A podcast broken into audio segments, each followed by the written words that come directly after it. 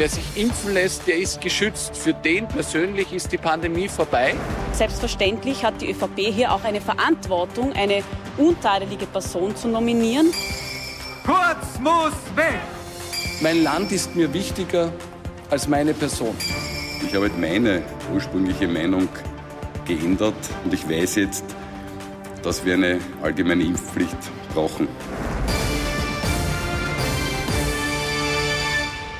Ich wünsche Ihnen einen angenehmen Sonntagabend. Ich freue mich, dass ich Sie zu einer Spezialausgabe von ATV Aktuell die Woche begrüßen darf. Der Jahresrückblick. Aufstellung natürlich auch heute Sonntagabend wie gewohnt gleich. Thomas Hofer, unser Politikexperte. Schönen guten Abend, Herr Knapp. Und unser Meinungsforscher Peter Hayek. Auch Ihnen einen schönen Sonntagabend. Schönen guten Abend, hallo. Also beim Jahresrückblick müssen wir natürlich über die ÖVP und über Sebastian Kurz reden. Das ist das erste Thema heute bei uns in der Sendung. Schlussendlich ist Sebastian Kurz dann über die sogenannte Chat-Affäre gestolpert. Aber Affären und Aufregungen rund um Sebastian Kurz hat es eigentlich das ganze Jahr über gegeben.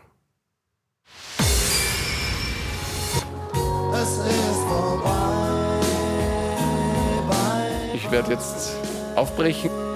Bevor die türkise Familie am Ende dieses Jahres zerbricht, sollte noch so einiges passieren. 2021 beginnt mit einer Hausdurchsuchung bei Gernot Blümel, der in der Casinos-Causa als Beschuldigter geführt wird. Diese Vorwürfe sind definitiv falsch und auch sehr einfach zu widerlegen. Die Kanzlerpartei revanchiert sich für die Hausdurchsuchungen bei Blümel mit Dauerangriffen auf die Wirtschafts- und Korruptionsstaatsanwaltschaft. Da hat es in der letzten Zeit so viele Verfehlungen gegeben.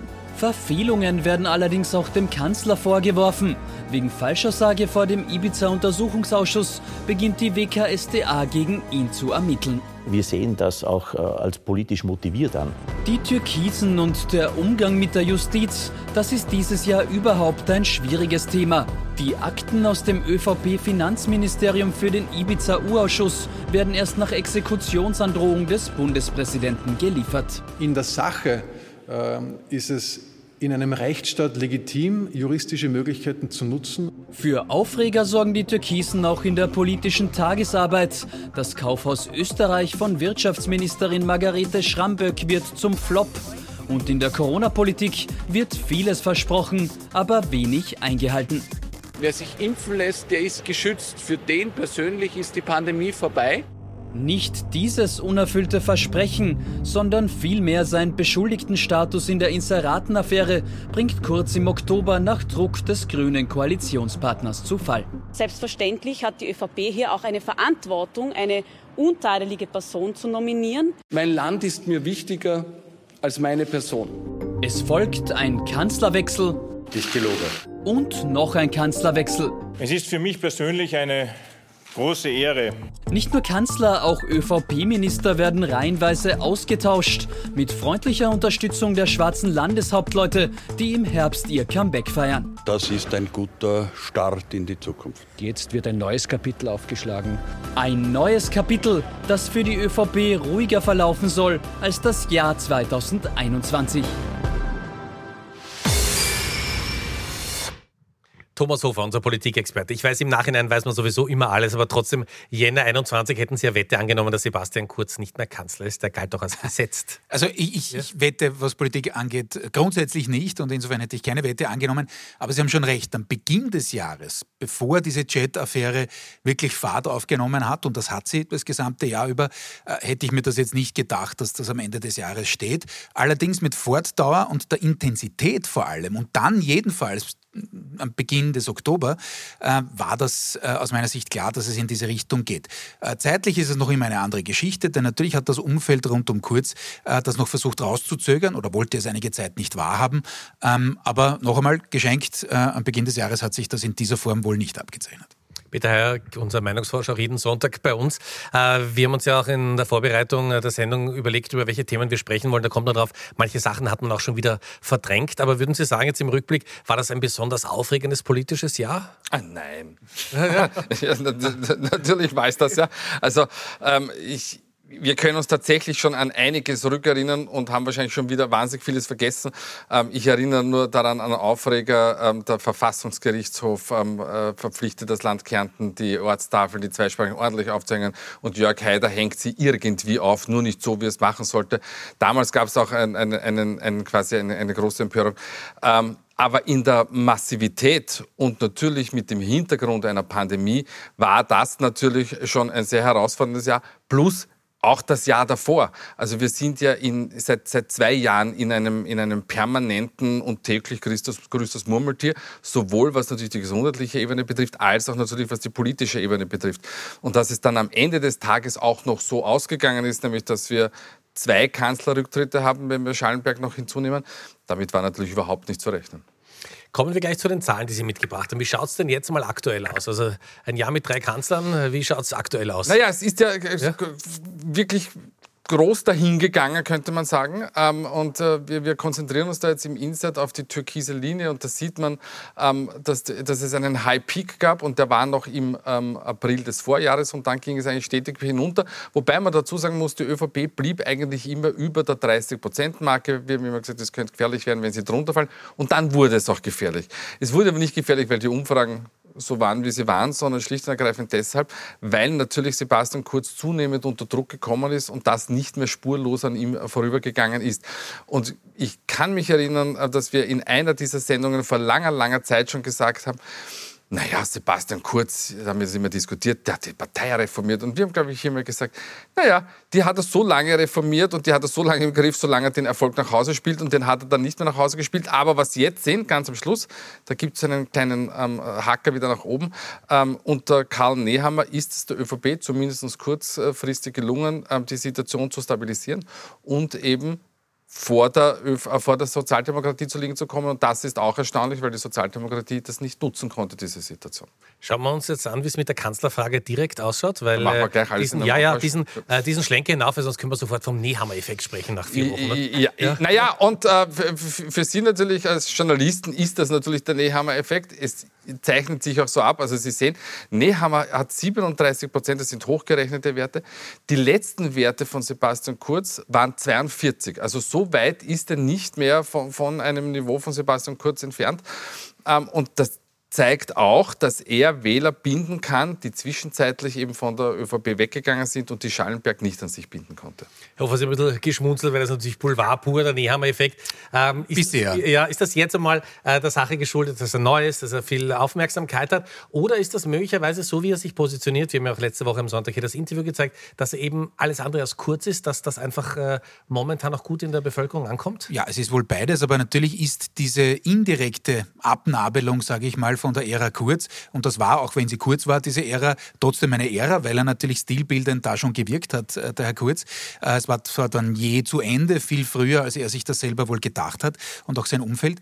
Aber natürlich musste Nehammer zumindest, was das Stilistische angeht, äh, da ganz anders reingehen. Das haben wir im Übrigen auch diese Woche wieder gesehen mit der Bestellung jetzt des Offiziers oder zweier Offiziere, wenn man Medical Officer da dazu nimmt, äh, in Richtung Krisenmanagement, äh, mit dem neuen Zugang in Richtung, okay, wir beschimpfen uns jetzt nicht täglich in der Koalition, auch in Richtung der Opposition nicht. Also da versucht er natürlich schon ähm, dagegen zu steuern, gegen das, wofür dann das System kurz natürlich letztendlich auch gestanden hat. Inhaltlich ist es was anderes. Und da ist natürlich diese Balance, die er finden muss, also Karl Nehammer jetzt im, im Konkreten, ähm, mit der bisherigen ÖVP-Wählerschaft schon ganz wichtig. Denn er hat dann nicht versucht, und das wird auch weiterhin, glaube ich, nicht, beim Thema Migration, beim Thema Sicherheit, beim Thema, was der ÖVP auch immer ganz wichtig war, Entlastung äh, der arbeitenden Menschen, wie man immer sagt äh, in ÖVP-Kreisen, dass er da irgendwas ändert. Also diese, diesen mal eingeschlagenen Kurs von Kurz, den wird er äh, sicherlich weiterfahren. Und wo sind jetzt nachgefragt die Fallstricke?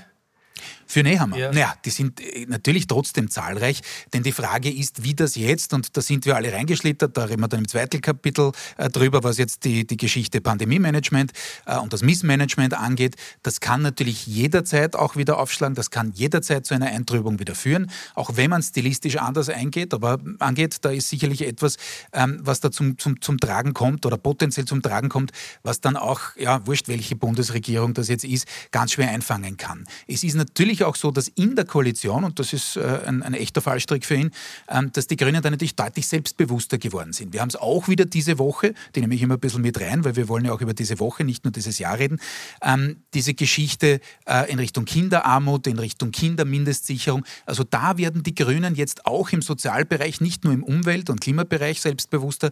Und das ist natürlich ein zusätzlicher Druck auf die ÖVP. Das schiebt er derzeit noch weg, das drückt er weg, aber natürlich gibt es auch eine Befindlichkeit innerhalb der Partei und je nachdem, wie forsch das die Grünen angehen, ist das natürlich im kommenden Jahr sicherlich auch etwas, ähm, was äh, belastend wirken kann, auch wenn ich nicht zu denen gehöre, das wissen Sie, habe ich in den vergangenen Wochen äh, schon immer wieder gesagt, er sagt, es wird sicher im Frühjahr oder im Ostern zu, zu Ostern äh, zu Neuwahlen kommen. Äh, das ist wirklich nicht ausgemacht, das wissen nicht einmal die Beteiligten. Es kann so sein, aber beide haben natürlich ÖVP wie Grüne kein gesteigertes Interesse daran, dass sie jetzt gleich in Neuwahlen stolpern. Aber es ist wirklich abschließend gefragt, äh, momentan der Kit, der beide zusammenhält, dass die Grünen Angst haben vor einer Wiederauflage der Großen Koalition und die ÖVP Angst hat, dass es eine Konstellation geben könnte, dass die ÖVP mal nicht in der Regierung ist? Sie sagen es, genau so ist es. Es ist jetzt einfach eine volatile Situation, die schwer zu berechnen ist, vor allem was die Koalitionsbildung danach angeht. Aber das war ja auch etwas, was zum Kurzrücktritt geführt hat.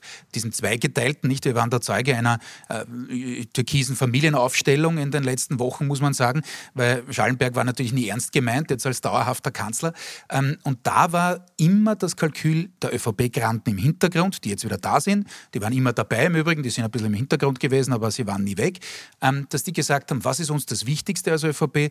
Das ist einfach die Beteiligung an einer Bundesregierung. Sei es auch als Juniorpartner. Das ist mittlerweile, ich sage nicht gegessen in der ÖVP, aber das würde man akzeptieren, wenn man das nächste Mal in einer Regierung nur mehr so wie früher mal ehedem, relativ lange Phase, Juniorpartner ist. Man wollte aber jedenfalls verhindern, nämlich damals im Oktober schon, als Kurz dann den berühmten Schritt zur Seite, wie er gesagt hat, gemacht hat, dass es diesen Machtverlust gibt. Damals wollte man sozusagen den Rauswurf aus der Regierung verhindern äh, und jetzt äh, mit dem vollständigen Rücktritt äh, wollte man einfach ähm, dafür Sorge tragen, dass es eben nicht zu einer Konstellation kommt, jedenfalls nicht gleich ohne ÖVP in der Regierung. Schauen wir jetzt in unserer Sendung gleich zum größten Fallstrick, der uns wohl, so wie es ausschaut, auch im nächsten Jahr noch eine Zeit lang zumindest erhalten bleiben wird. Das ist die Corona-Pandemie. Schauen wir mal, wie da die beiden Gesundheitsminister reagiert haben und schauen wir uns auch die gebrochenen Versprechen zu diesem Thema an. Schwierig ist, glaube ich, nicht die Impfung, sondern das drumherum wird.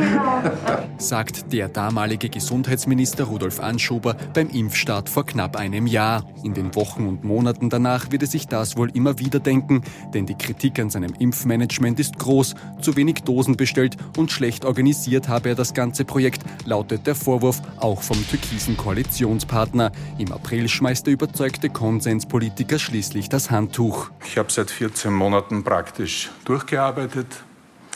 Es hat keinen einzigen wirklich freien, völlig entspannten Tag äh, gegeben. Und ich habe mich dabei ganz offensichtlich überarbeitet.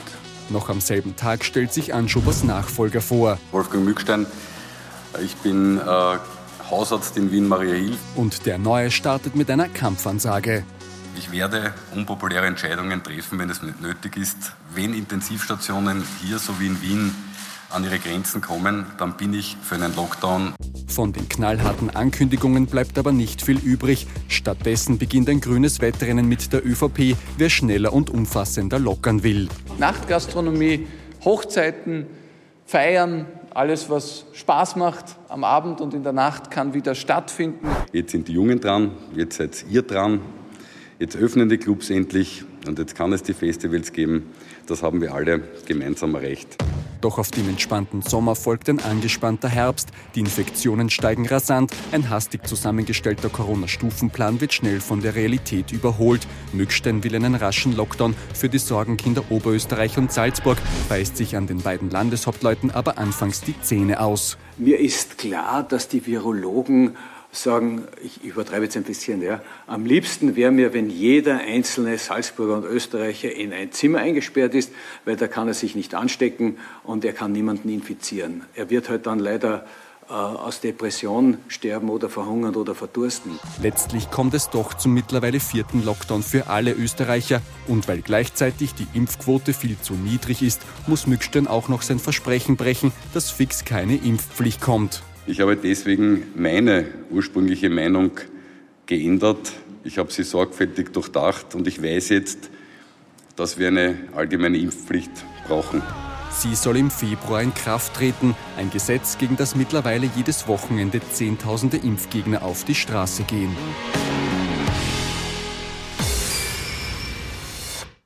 Zum Thema Impfpflicht reden wir gleich in dieser Runde vor. Das Thema Krisenmanagement. Also wie ist das bei den Österreicherinnen und Österreichern angekommen? Wir wissen, dass zu Beginn der Krise im Frühjahr 2020 äh, die Werte also auch für kurz sehr, sehr gut waren. Äh, man hat dann das Gefühl gehabt, das hat nichts mit den Zahlen zu tun, dass es äh, den handelnden Personen ein bisschen entgleitet. Äh, nein, es ist ihnen ganz sicher entglitten. Ähm, äh, und am Anfang, da wussten wir noch nicht alle, was auf uns zukommt. Und da gab es jetzt den ersten Lockdown, wenn man sich anschaut, die, die, damals die, die infizierten Zahlen und auch die, die, die Sterblichkeitsrate, das ist eine, eine lächerliche Größe gegen das, was uns danach äh, quasi äh, erwischt hat. Und natürlich sind die Menschen heute mit dem Krisenmanagement unzufrieden. Wir haben es einmal ein bisschen anders abgefragt. Wir haben nicht gefragt, sind sie zufrieden oder sind sie nicht zufrieden, sondern wir haben das in zwei Botschaften formuliert. Und die eine Botschaft hat gelautet, naja, aufgehängt am Herrn Nehammer, wie er gesagt, wir sind Lernende, ähm, wir, wir ähm, machen Fehler, das war das erste Wording. Also die Regierung handelt nach bestem Wissen und Gewissen und macht aber Fehler, weil man es nicht genau weiß. Und das andere ist, naja, nach zwei Jahren könnte man es aber trotzdem im Griff haben. Und wie Sie sehen, 53 Prozent sagen, na bitte, also jetzt nach zwei Jahren könnte man das im Griff haben. Das ist doch bis zum gewissen Grad natürlich verständlich. Noch dazu, wenn man, ähm, wie schon im Beitrag jetzt vorher angekündigt oder ähm, besprochen, dass es einen Stufenplan gab, der zu spät gekommen ist, dann schon überholt war und so weiter und so fort. Das Spannende ist, und das ist das nächste Insatz, sind die Grünwähler und Wählerinnen. Weil die ÖVP-Wähler und Wählerinnen sagen, na, na, das ist schon okay, so wie es läuft. Und bei den Grünwählern und Wählerinnen, da haben wir schon eine 50-50-Positionierung. Bei allen anderen Parteien haben wir natürlich einen komplett negativen Übergang. Aber das ist natürlich auch bezeichnend. Also wenn die Wählerschaft einer maßgeblichen Regierungspartei nur noch, sagen wir jetzt mal, zur Hälfte dafür Verständnis hat, dass man hier möglicherweise Fehler macht, weil das Virus sich natürlich mutiert und so weiter und so fort, dann haben natürlich auch die Grünen ähm, Erklärungsbedarf. Ist es so auch äh, das Manöver von Nehammer in dieser Woche zu verstehen, dass jetzt ein Bundesheeroffizier damit beauftragt wurde? Es hat in vielen Ländern gut funktioniert, Portugal, Italien zum Beispiel. Und dass man auch ein bisschen den Druck von Mückstein nimmt, der ja nicht immer glücklich agiert. Sie sind heute sehr freundlich, Herr Knapp. Ja. Äh, Jahresende, Sie wissen. So, ja, ja, äh, wird man ein bisschen milder ne? ähm, am Jahresende soll sein. Nein, natürlich ist es das. Äh, und das hat man eben schon seit äh, Amtsübernahme durch Nehammer gesehen, dass er da versucht, ähm, auf Dinge einzugehen, die er immer wieder vorgeworfen bekommen hat. Also nicht er persönlich, sondern die Regierung gesamthaft. Und ja, sowohl im Gesundheitsministerium, das zieht sich durch wie ein roter Faden, ohne parteipolitisch jetzt zu werden, äh, durch die gesamte Pandemiebekämpfungszeit. Zeit, wo man am Anfang, Sie haben recht, äh, im Frühjahr noch geglaubt hat, 2020, puh, äh, super, äh, unter Anführungszeichen nationaler Schulterschluss, alles pipi fein. Aber es waren ja in diesem Sommer, also 2020, schon massive Fehler aus dem Gesundheitsministerium erkennbar und das hat sich durchgezogen. Anfang dieses Jahres hat man dann den Ländern die Impfgeschichte überantwortet. Warum? Weil man gemerkt hat, okay, mit dem Showimpfen äh, Ende vergangenen Jahres, äh, dass das nicht so gut geklappt hat, dass der die Kritik eingesetzt hat und dann hat sich das eben fortgesetzt fortgesetzt. Man hat das ignoriert vor dem Sommer, vor dem Sommer schon, äh, die Prognosen der Experten, dass das im Herbst wieder ansteigen kann. Wir haben bis heute eine Situation, wo man de facto in acht von neun Bundesländern keine PCR-Testinfrastruktur hat, äh, um das wirklich prognosemäßig gut hinzukriegen. Also ja, da gab es ganz, ganz viele Geschichten und ja, nee, haben wir versucht da jetzt natürlich jetzt mal symbolisch wie sehr das dann wirklich von den Strukturen, die dahinter liegen, funktionieren wird, da ist noch zu früh, ähm, das zu beurteilen. Aber natürlich versucht er da jetzt was anderes zu machen. Äh, die Zahlen zeigen es. Er muss da auch was machen äh, und er muss vor allem wieder konsensualer reingehen. Da hat zwar Kurz, um da ihn auch ein bisschen zu verteidigen, am Beginn des Jahres das auch mal versucht, indem er Ludwig, also den Wiener Bürgermeister von der SPÖ, mit reingenommen hat. Nur die Phase hat nicht wirklich lang gedauert. Äh, das wird Nehammer jetzt sicherlich versuchen, nachhaltiger anzugehen. Beim Thema Impfpflicht braucht er das wie einen Bissen Brot, dass er da dieses wirklich mehr als heikle Thema, in das wir leider, leider, ich sage es ganz ehrlich, gerutscht sind, aufgrund, nicht nur, aber auch aufgrund dieses Missmanagements, ähm, da braucht er einfach mehrere Schultern, äh, die das dann tragen und äh, deswegen äh, schätzt er dann natürlich das, was SP und NEOS gemacht haben. Und Impfpflicht ist gleich unser ganz, ganz großes Thema. Sie haben es auch schon angesprochen und da müssen wir natürlich auch über die FPÖ reden und einen Blick zurückwerfen. In diesem Jahr in der FPÖ gibt es ja jetzt eine neue Nummer 1, Herbert Kickel. Hart, härter, Herbert. Getreu diesem Motto feuert Herbert Kickel 2021 gegen alles und jeden, egal ob Kanzler, Kurz muss weg! Corona-Impfung, wo gesunde Österreicher man kann es nicht anders sagen, zu Versuchskaninchen gemacht werden. Oder Anti-Corona-Maßnahmen. Schluss mit dem Wahnsinn, her mit der Normalität. Doch genau hier geraten sich der blaue Kampfrhetoriker und Parteiobmann Norbert Hofer in die Haare. Denn der Parteichef bleibt den Demos fern, lässt sich im Gegensatz zu Kickel gegen das Coronavirus impfen und hält sich brav an die Maskenvorschrift im Parlament. Er empfiehlt seinem Parteikollegen eindringlich, die Hausordnung einzuhalten. Doch Kickel und mit ihm der Freiheitliche Parlamentsclub üben den parteiinternen Aufstand und verzichten auf die Maske im Hohen Haus. Ich gehöre nicht zu denjenigen Heuchlern, äh, die im Plenum eine Maske aufsetzen. Und so ist die beschworene Einigkeit am Blauen Parteitag wohl mehr Schein als Sein. Denn Anfang Juni tritt Hofer via Twitter als Parteichef zurück. Es ist eine Folge seiner gesundheitlichen Belastung nach seinem schweren Unfall. Damit wird der Weg endgültig frei für Kickel, der mit rund 88 Prozent zum neuen Parteiobmann gewählt wird. Gemeinsam werden wir Großes für die Freiheitliche Partei und vor allem Großes für Österreich bewegen. Mein Wort drauf. Von großen Träumen zu Großdemos. Im Herbst haben die Impfgegner auf der Straße und bei den Oberösterreich-Wahlen Hochsaison. Mit der MFG bejubeln sie sogar auf Anhieb den Landtagseinzug. Anstatt auf der Demo den Takt anzugeben, wird Kickel dann aber selbst von Corona heimgesucht. Doch er beruhigt. Dass ich Gott sei Dank einen milden Verlauf habe. Frisch genesen wettert der blaue Frontman wieder gegen die angekündigte Impfpflicht und Landwirtschaftsministerin Elisabeth Köstinger. Wer mir ausrichtet, dass ich Blut an den Händen habe, dem richte ich aus, dass er nur Mist im Kopf hat. Liebe Grüße, Frau Köstinger. Hart, härter, Herbert. Da gibt es offenbar auch in der stillen Zeit keine Ruhe.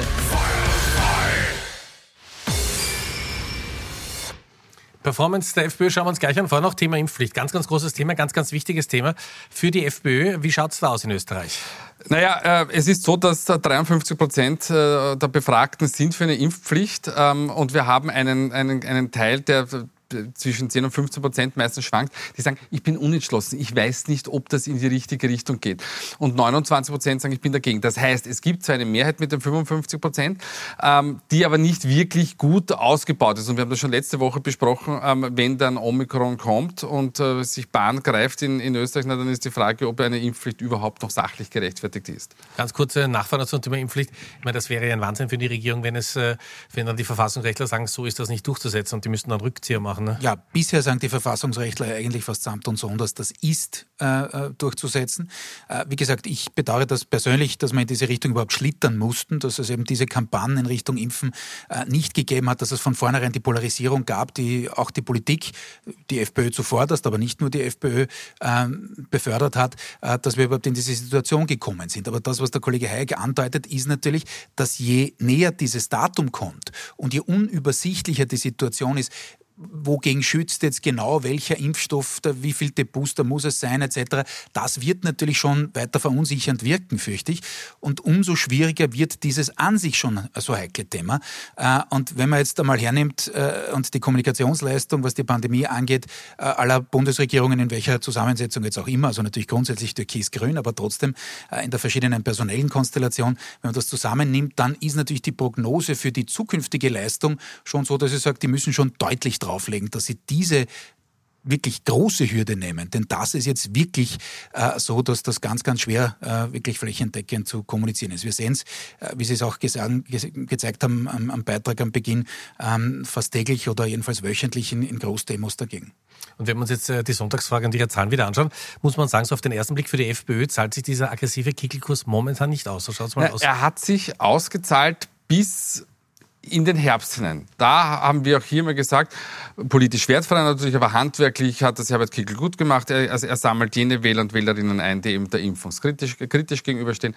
Und das hat er in einer guten Austarieren gemacht. Jetzt einen Knick nach unten, und, ne? und jetzt ähm, gibt es einen Knick nach unten, nämlich von 20 auf 17 Prozent. Sie wissen, das ist eigentlich relativ viel unter Anführungszeichen. Und äh, es ist aber jetzt nicht das erste Mal schon, sondern es ist das zweite Mal. Wir haben in der Vorwoche für die Kollegen vom Profil auch eine Umfrage gemacht, haben auch, da haben wir auch 17 Prozent gehabt. Und das heißt Folgendes. Kickl ähm, ähm, positioniert die Partei zu hart mittlerweile und nimmt sie damit aus dem Rennen und sich selbst auch noch für zukünftige Koalitionsverhandlungen. Kurze Nachfrage. Könnte es aber sein, dass die Bekennerquote mittlerweile gesunken ist? Also, dass viele Leute einfach sagen, okay, mit den ganzen Demonstrationen, ich finde das schon gut, aber ich mag mich nicht dazu bekennen? Ich kann Sie beruhigen, nein, ist nicht. Warum ist das nicht? Wir fragen auch immer ab, wen haben Sie zum, zum, beim letzten Mal gewählt? Und da wissen wir, dass es 16, 16 17 Prozent die Freiheitliche Partei gewählt haben und diesen Wert bildet, der bildet sich auch wieder ab in der Befragung. Das heißt, sie sind weder unterdeklariert noch überdeklariert, sondern liegen genau im Schnitt. Sie greifen schon zum Mikrofon. Ja, ich, ich sage es in einem Bild, so wie äh, die Regierung kommunikationstechnisch auch einen Booster braucht in Richtung einer höheren Effektivität, in Richtung Impfpflicht, so ist der Impfschutz, sage ich mal, oder die Immunisierungsrate bei der FPÖ deutlich gesunken, nämlich für Herbert Kickl. Da gibt es intern natürlich äh, Kritik, das ist gar keine Frage. Da sind erstens doch einige geimpft, auch im Übrigen äh, in der Wählerschaft, auch wenn der Grad deutlich geringer liegt als bei allen 50 anderen. Prozent circa. Aber eben 50 Prozent, ist auch nicht wenig.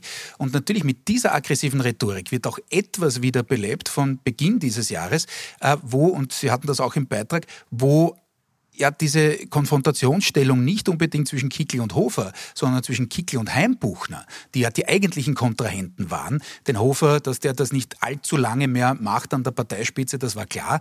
Ähm, aber da gab es diese Konfrontationsstellung, die sich bis jetzt zieht. Denn natürlich mit Heimbuchner oder einem wie Heimbuchner aus seinem Lager wäre natürlich auch die FPÖ, und das ist schon eine Mittel- bis Langfristperspektive für die Partei, auch wieder regierungsfähig. Zumindest, wenn man jetzt auf die ÖVP schaut. Andere werden das weiter ausschließen. Aber Kickl hat da natürlich einerseits einen ganz, ganz harten Kurs gefahren. Er will ein Sammelbecken sein für alle systemkritischen, und zwar auch bei anderen Themen. Äh, Von, von Corona bis zur Digitalisierung, äh, bis zum Klimaschutz, alles Mögliche. Da will er sich einfach jetzt wieder neu positionieren, will den Markenkern, den systemkritischen der FPÖ wiederbeleben. Aber das Ganze geht natürlich, wie es der Kollege richtig gesagt hat, massiv äh, zu Lasten, zumindest unter seiner Führung, äh, einer, einer grundsätzlichen und überhaupt vorstellbaren Regierungsbeteiligung. Wir sind heute in einer Spezialausgabe. Wir sind im Jahresrückblick. Jetzt haben wir ausführlich über die ÖVP, über Sebastian Kurz und die FPÖ gesprochen. Jetzt gleich reden wir über die SPÖ und Pamela Rendi-Wagner und über die Rolle von Alexander van der Bellen, dem Bundespräsidenten in diesem Jahr. Wir machen eine kleine Pause und sind gleich wieder zurück.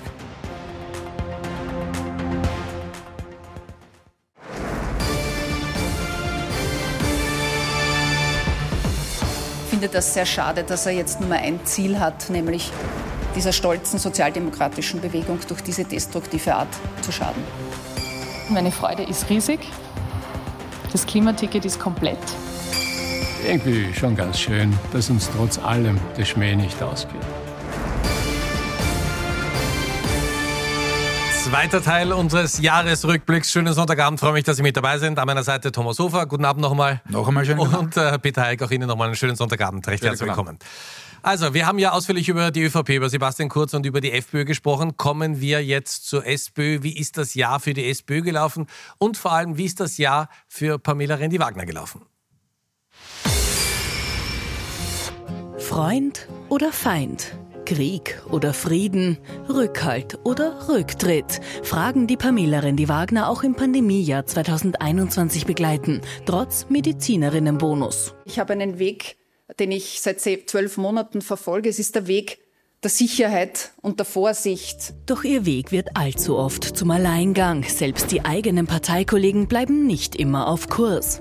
Das möchte ich heute auch hier und heute bekannt geben, dass wir den Lockdown mit Montag nicht fortsetzen werden.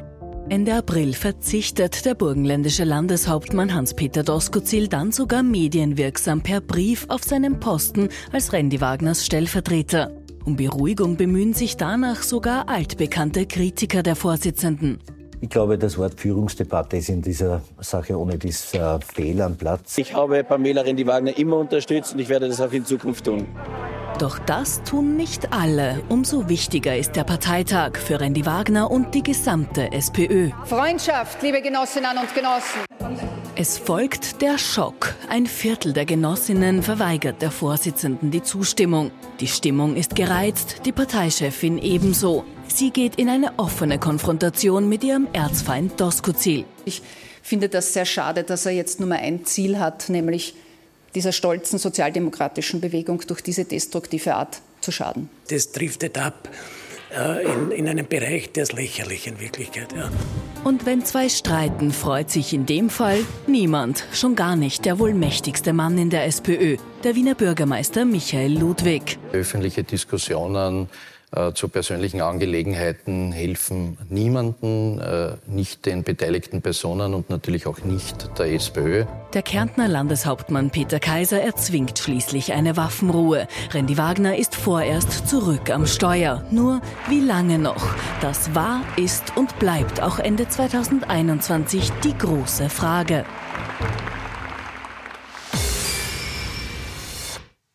Hof, jetzt weiß ich schon, dass so mit Wettfragen nichts auszurichten ist und ob Sie am Anfang des Jahres gewettet hätten, dass Pamela Rendi-Wagner noch SPÖ-Chefin ist, ob Sie jetzt wetten wollen, ob ja. sie das nächste Jahr noch ist? Also ich, ich, ja? ich wie Ja, gesagt, bitte. grundsätzlich die, die Ja, bitte, Wetten grundsätzlich mich, ja. nicht. Ja. Aber das war schon klar, dass die SPÖ, wenn jetzt keine Neuwahl unbedingt ansteht, dass die jetzt nicht mitten oder sogar am Beginn, kann man auch so argumentieren, fast noch äh, einer Legislaturperiode da den nächsten oder die nächste ins Rennen schickt. Das war relativ klar. Aber diese Debatte rund um äh, den Parteivorsitz bzw. die Spitzenkandidatur, das ist eigentlich das Zentrale, die ist sicherlich nicht beendet.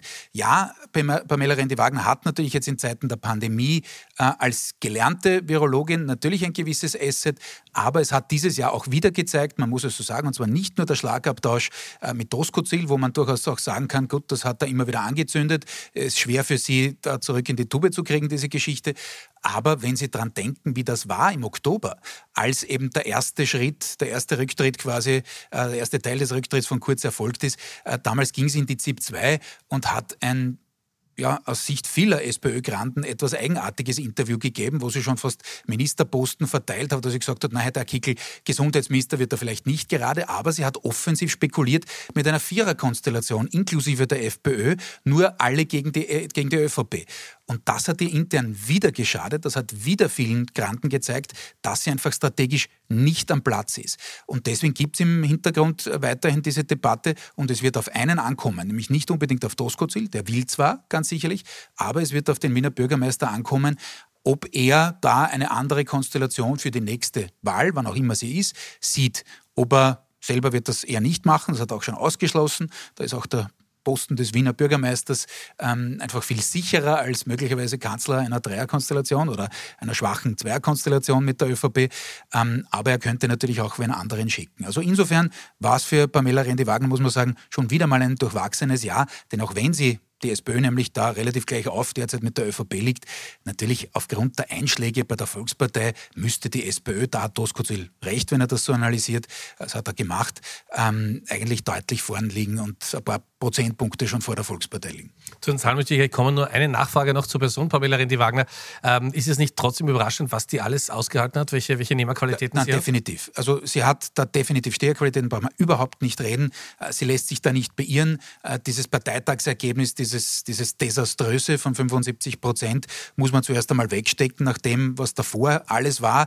Äh, Und es ist auch richtig, dass ihr gleich zu Beginn äh, ihrer Obfrauschaft ähm, da die, die männlichen Parteigranten reingegrätscht sind äh, und sie gleich mal von vornherein eigentlich desavouiert haben. Das stimmt alles und insofern, ja, haben Sie recht, da hat sie jedenfalls Nehmerqualitäten bewiesen und ich glaube, sie hat vor, aus ihrer Sicht, ähm, dass, sie das, dass sie das durchsteht und es ist auch nicht ausgeschlossen mit ihr als Kanzlerkandidatin, dass sich zum Beispiel können wir heute noch nicht sagen, wetten tun wir schon gar nicht drauf, aber dass sich möglicherweise eine Dreierkonstellation mit Neos und Grünen so nach äh, deutschem Vorbild, ein bisschen andere Ampel, aber doch äh, möglicherweise ausgeht. Nächstes Jahr kriegen wir zum Wetten beim nächstes Jahr beim Jahresrückblick. Wie schaut's denn aus? Da müssen wir schon im Jänner anfangen. Ja, ja, wie schaut's denn aus koalitionsmäßig?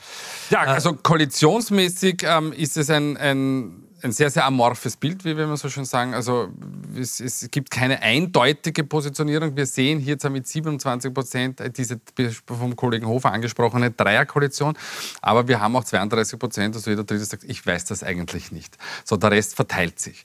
Ähm, Ich möchte jetzt etwas anteasern, bevor wir zu, zu, zur nächsten Grafik kommen. Was wir nicht abgefragt haben und was aber eine mögliche Variante sein könnte, wäre nämlich eine andere Dreierkoalition, nämlich ÖVP, Grüne. Und wenn bei sich bei den beiden das nicht mehr ausgeht, könnte man sich nämlich den NEOS zum Beispiel an Bord holen.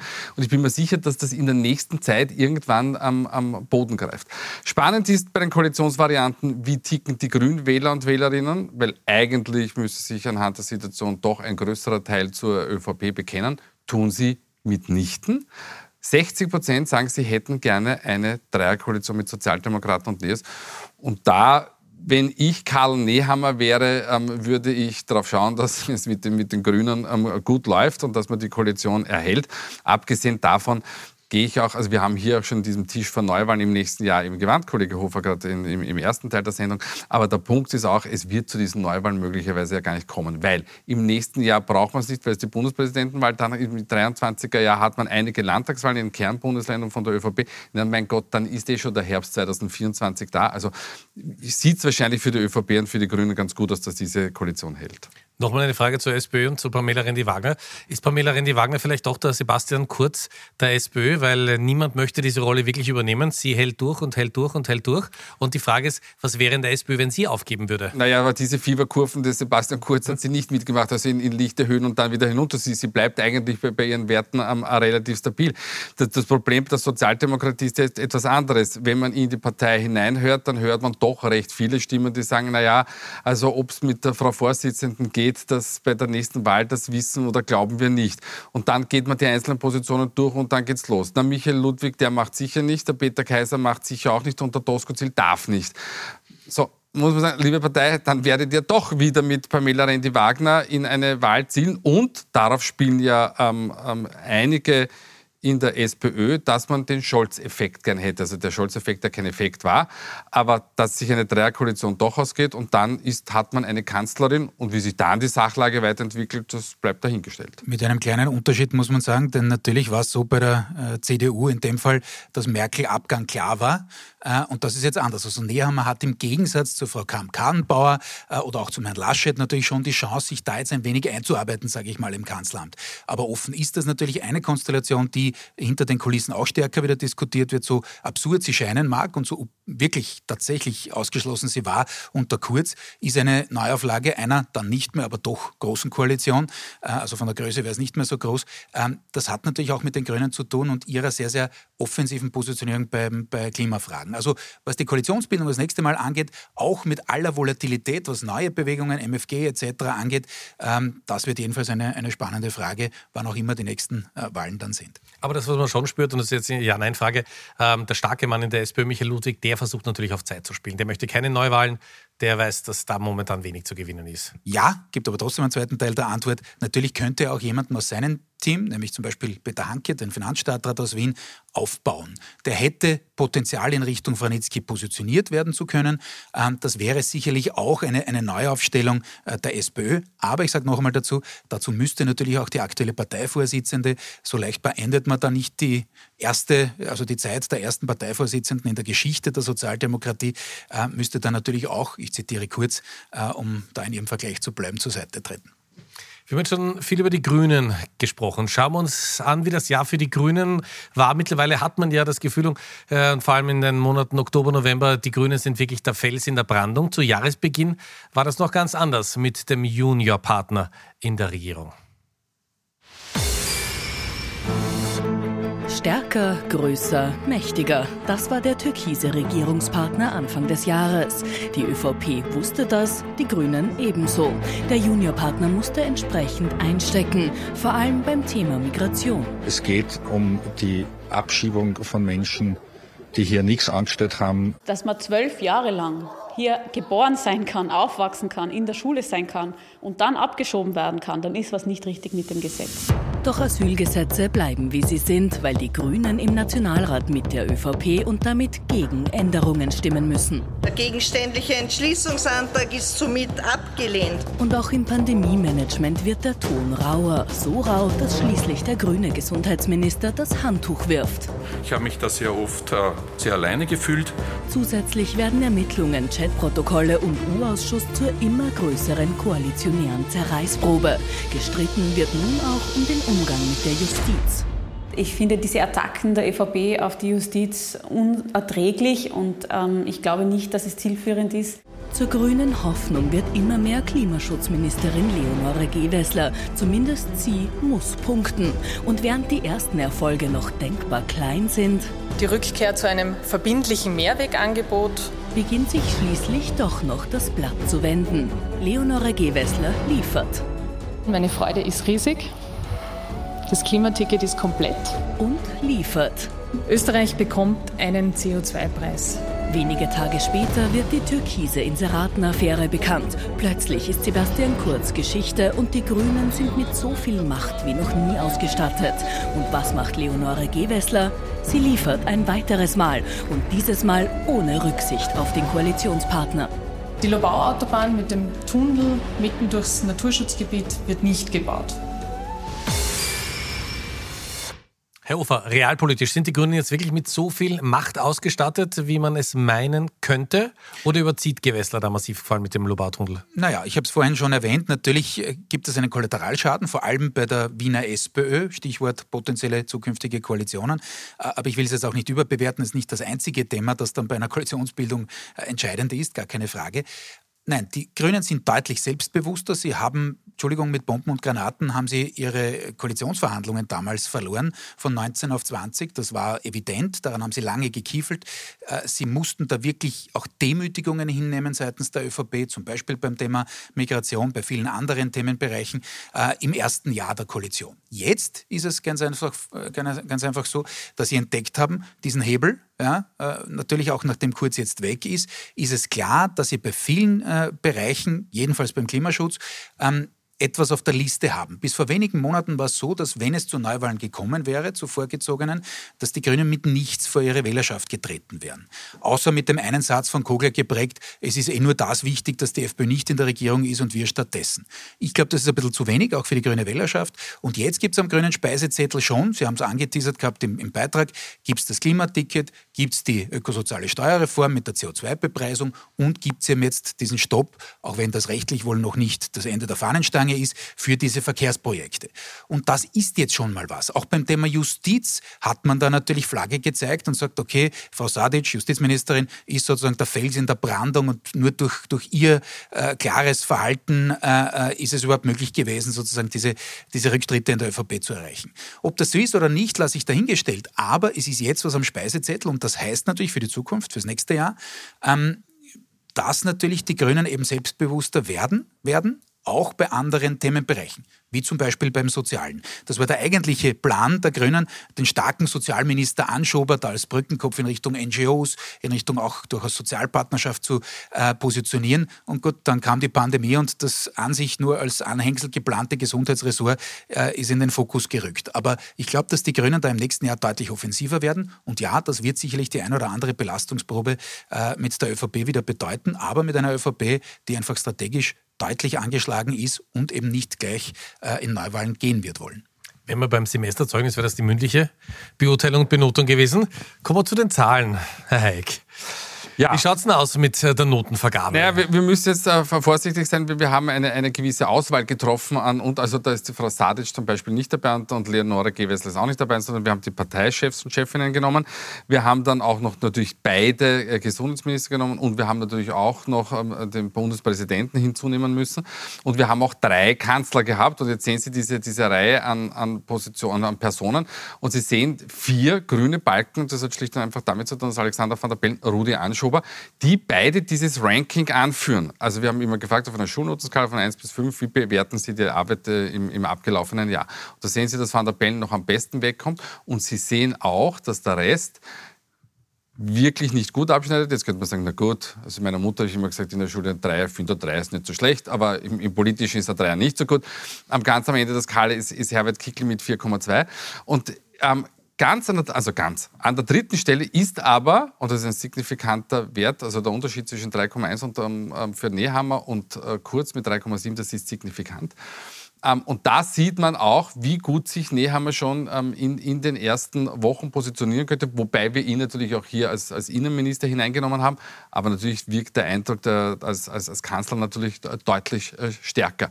Und das heißt für die, für, für die Grünen, sie sind eigentlich personell, Rudi Anschober ist ja nicht mehr, typisch österreichisch, trittst du zurück, kriegst du gute Werte.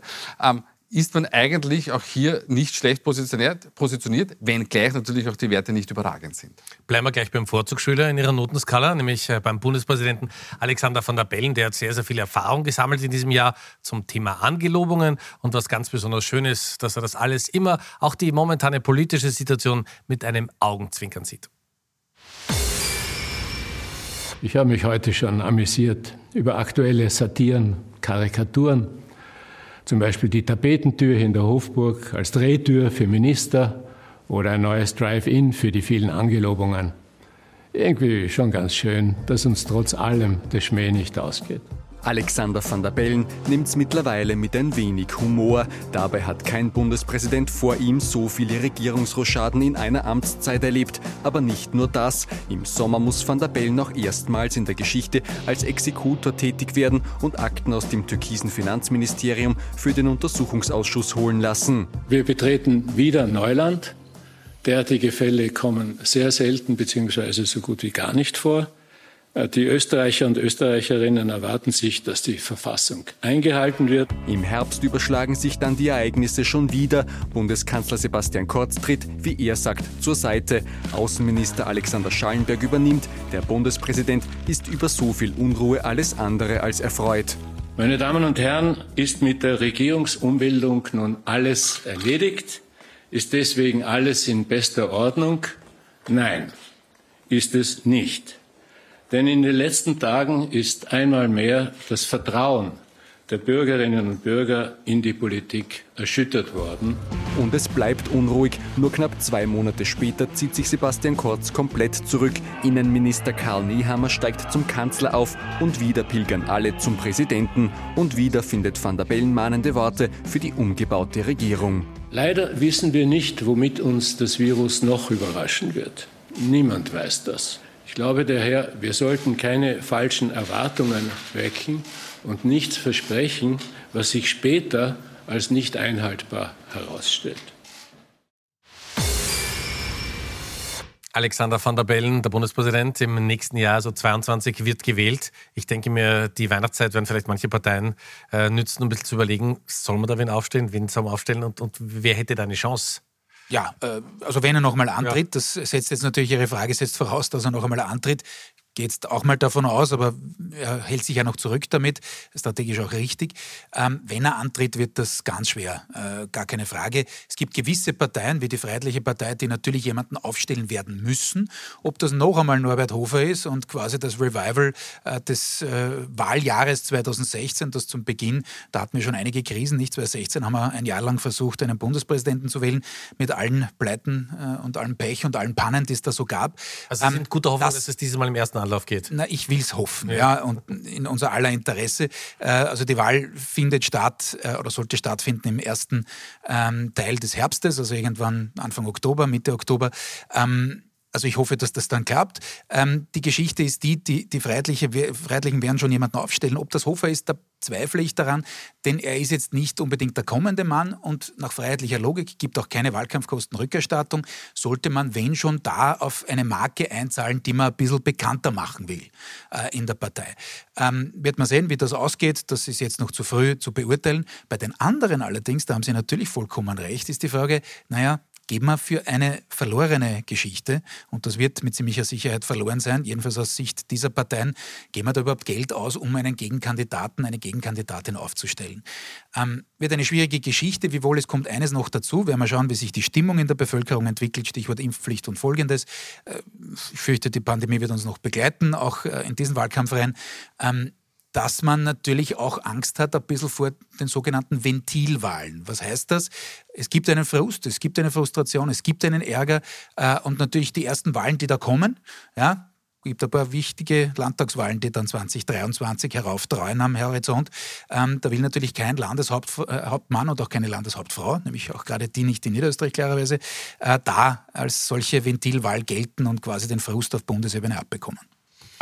Wie wichtig die Funktion des Bundespräsidenten ist, ist, glaube ich, in diesem Jahr ganz besonders bewusst geworden. Äh, wie schaut es denn aus? Wie zufrieden sind denn die Österreicherinnen äh, mit der Demokratie und mit dem Funktionieren der Demokratie in Österreich? Das ist ein, ein, ein sehr wichtiger Punkt, nämlich mit dem Funktionieren der Demokratie, weil es gibt auch noch andere Fragestellungen, die ich dann nachher noch erörtern möchte. Mit dem Funktionieren der Demokratie ist man nicht überbordend zufrieden derzeit. Das ist bis zum gewissen Grad verständlich, aber es ist doch nicht so, ähm, dass es äh, ganz, ganz furchtbar dasteht. Also man, man hat eigentlich einen, einen gewisser Anteil an Menschen, über 50 Prozent, die sagen, naja, ich bin eigentlich ähm, ähm, sehr zufrieden oder eher zufrieden, meistens eher zufrieden, in diesem Fall mit, mit 42 Prozent. Also das heißt, das ist der erste Punkt. Es gibt aber noch zwei andere Fragestellungen, nämlich ähm, die Lösungskompetenz und mit der Lösungskompetenz der Demokratie, da sind wir schon über 70 Prozent, was sehr, sehr erfreulich ist.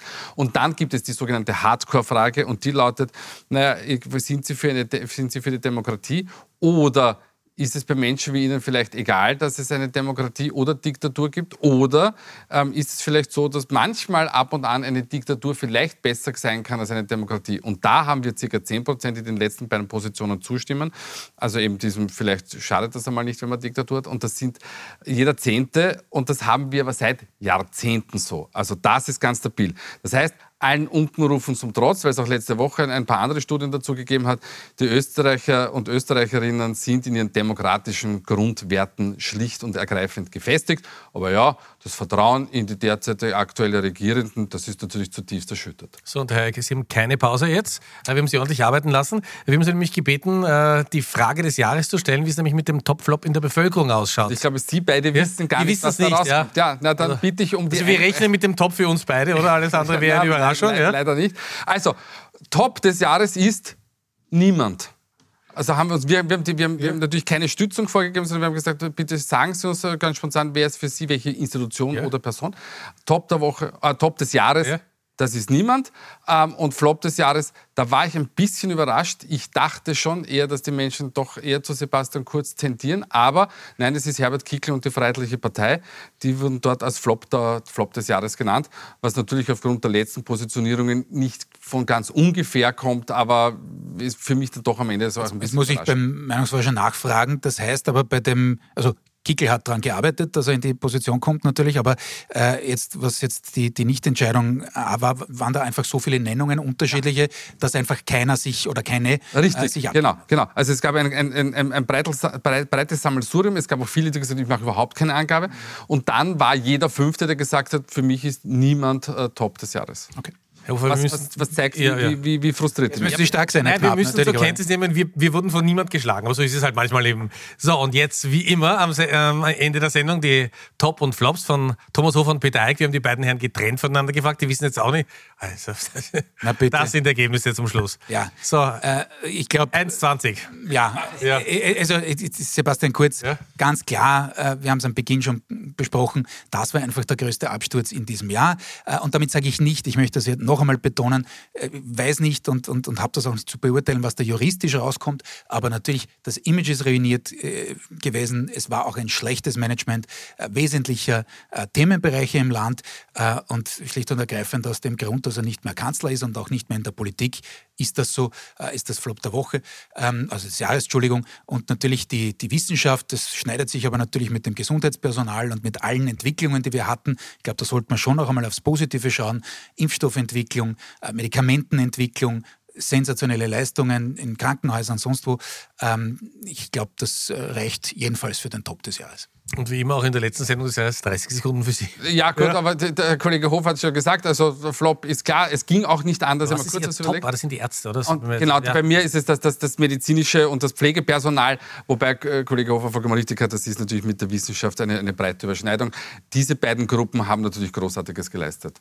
Meine Herren, herzlichen Dank. War meine Freude. Ich freue mich auf das kommende Jahr. Ich darf mich bei Ihnen fürs Zuschauen bedanken. Wir freuen uns, wenn Sie in den Podcast unserer Sendung reinhören. Täglich gibt es Nachrichten bei uns, wie gewohnt, um 19.20 Uhr. Und ich freue mich, wenn wir uns im Jänner dann wiedersehen. Ich hoffe, Sie verbringen frohe Festtage mit Ihrer Familie. Danke fürs Zuschauen. Schönen Abend noch.